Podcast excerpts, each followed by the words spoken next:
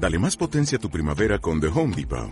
Obtén una potencia similar a la de la gasolina para poder recortar y soplar con el sistema OnePlus de 18 voltios de Ryobi desde solo 89 dólares. Potencia para podar un tercio de un acre con una carga. Potencia para recortar el césped que dura hasta dos horas. Y fuerza de soplado de 110 millas por hora. Todo con una batería intercambiable. Llévate el sistema inalámbrico OnePlus de 18 voltios de Ryobi. Solo en The Home Depot. Haces más. Logras más.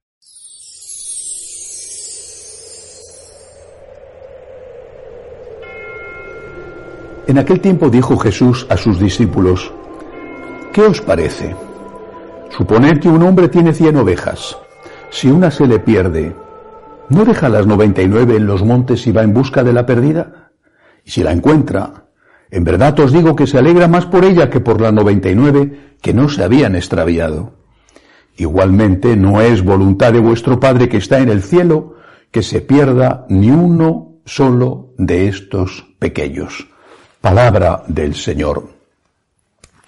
Hoy el Señor nos cuenta en el Evangelio, de forma resumida, la hermosa parábola del buen pastor y de la oveja perdida.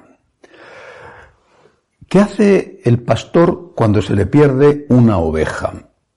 Deja las 99 a resguardo, quizá con un zagal, con un ayudante del pastor, dentro del redil del aprisco, posiblemente con la ayuda de los perros pastores, y se va en busca de la pérdida. Bueno, por un lado, por otro, quizá lleva algún perro que rastrea con su excelente olfato, la encuentra. ¿Qué hace cuando la encuentra? En este, en este relato de la oveja perdida no lo dice explícitamente, dice solo que se alegra. Pero en otro de los relatos que cuentan en otro de los evangelios esta misma parábola dice que se la pone encima y la devuelve al redil. Se alegra y la devuelve a casa. La oveja es una oveja, estamos hablando de un ejemplo.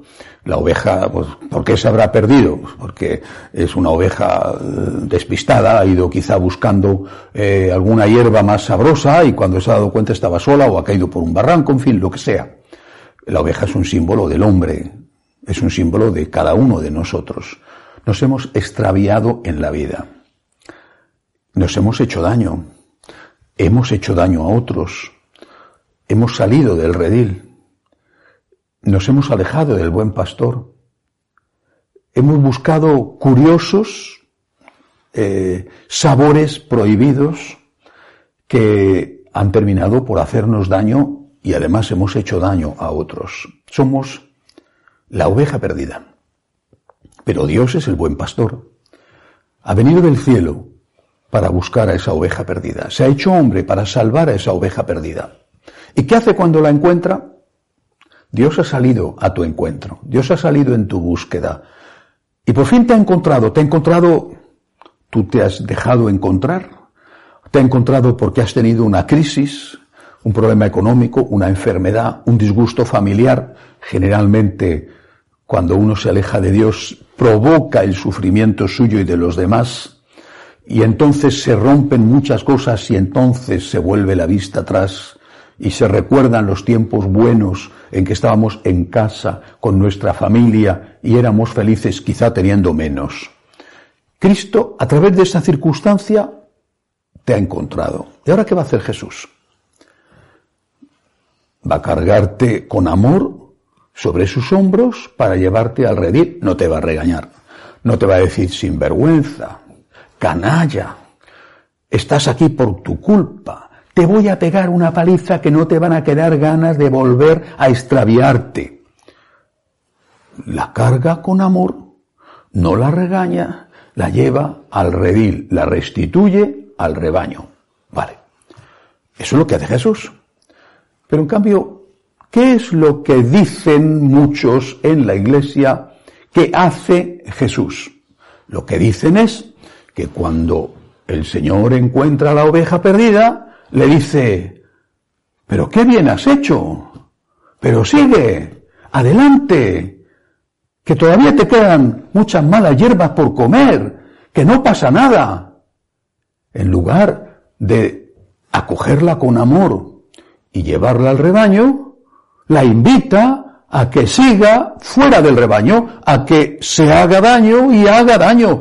No pasa nada. Incluso le dice, mira, esta hierba que te está dejando el estómago hecho polvo es buenísima, tienes que comer más. Y un poco más lejos todavía hay otra hierba que también es venenosa, pero le dice, pero que es más rica todavía, más sabrosa, que ya verás qué bien te sienta. Y la oveja, movida por las enseñanzas del mal pastor, se va en busca de esa otra hierba o sigue comiendo de la hierba venenosa. Nadie le dice a la oveja, esto está mal. Que no se trata de insultarla, que no se trata de insultar al pecador, de llenarla de improperios, de que va a la confesión y le dejas hundido moralmente, que le gritas, ¿cómo se te ha ocurrido hacer esto? ¿Qué bestia eres? No, no se trata de eso, que trata de acoger. La confesión no es y no puede ser nunca una sala de torturas, pero tampoco puede ser una fuente de equivocaciones. El sacerdote tiene que tener un corazón como el del buen pastor. Hay más alegría por uno que se convierte que por cien que no necesitan conversión, si es que hay cien que no necesitan conversión, porque todos la necesitamos. Así tiene que ser el sacerdote, acogedor, benevolente, no regañar, orientar, explicar. Pero desde luego lo que no tiene que ser el sacerdote es alguien que confunde, que miente, que engaña, que dice esto no es pecado. Esto no es pecado, hombre, si esto no es pecado, si lo hace todo el mundo. Eh, la moral de la iglesia, por ejemplo, en estos últimos tiempos el debate sobre la moral sexual en todos sus aspectos. La moral sexual de la Iglesia está equivocada, es muy anticuada. ¿Qué sabría Jesús o qué sabría San Pablo? A ver si ahora nosotros, en el pleno siglo XXI, vamos a dejarnos conducir por unas enseñanzas tan viejas. ¿Qué sabrá Jesucristo? ¿Quién se habrá creído que es Jesucristo para decir que esto es un pecado? ¿Quién se habrá creído que es San Pablo para decir que esto es un pecado? Ellos no tenían ni idea de psicología, de los avances de las ciencias. ¿Qué iban a saber ellos, pobrecillos, tan anticuados? Fíjate que no sabían ni siquiera lo que era Internet. Pues esto es lo que está pasando hoy. En vez de haber un buen pastor que va en busca de la oveja, que la coge con amor, que la lleva al redil, pero que le dice, mira, esto está mal, que no te voy a golpear, que no te voy a insultar, pero esto está mal. Y, si lo haces, como ya sabes, te vas a sentir mal. Vuelve a casa, que es donde se está bien. En lugar de eso te encuentras con pastores malos que le dicen a las ovejas que lo que están haciendo mal no está mal, que eso no es pecado, que pueden hacer lo que quieran. Y luego están las ovejas que van de pastor en pastor, de confesonario en confesonario, hasta que encuentran a uno que les dice lo que les conviene escuchar. Es que a mí, don fulanito, el padre tal, me ha dicho que puedo comulgar.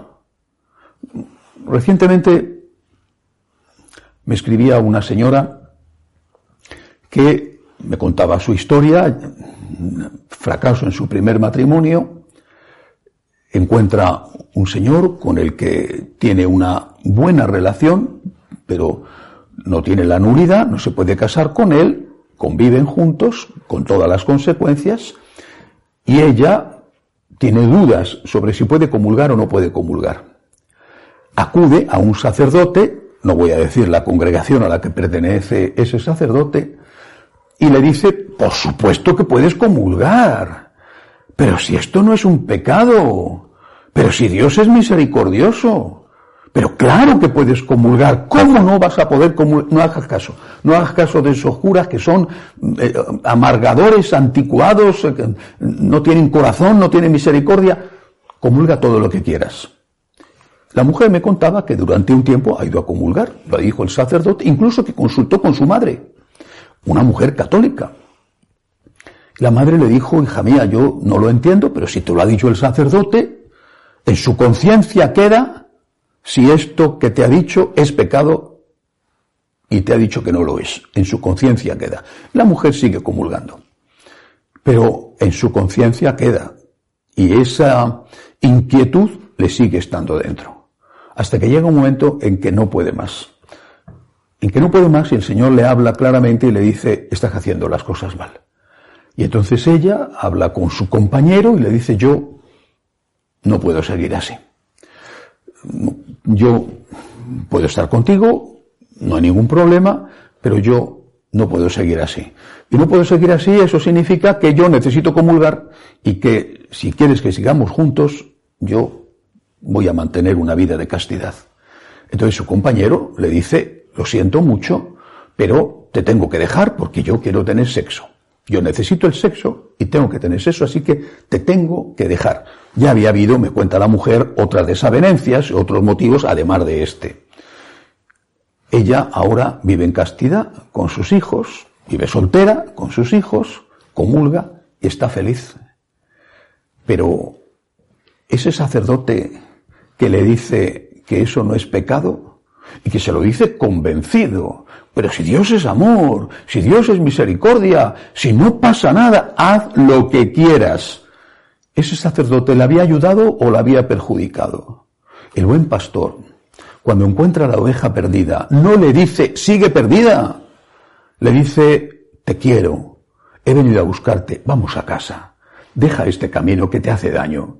Cuando nuestro Señor se encontró en aquel aprieto, de la adúltera que había sido pillada en flagrante adulterio, dice el Evangelio, y está bastante claro qué significa flagrante adulterio, y todos querían matarla, y se pone a escribir en el suelo, en el polvo del suelo, los pecados de los presentes, y dice que esté libre de culpa, que tire la primera piedra, y todos se marchan, porque allí estaban escritos públicamente sus pecados.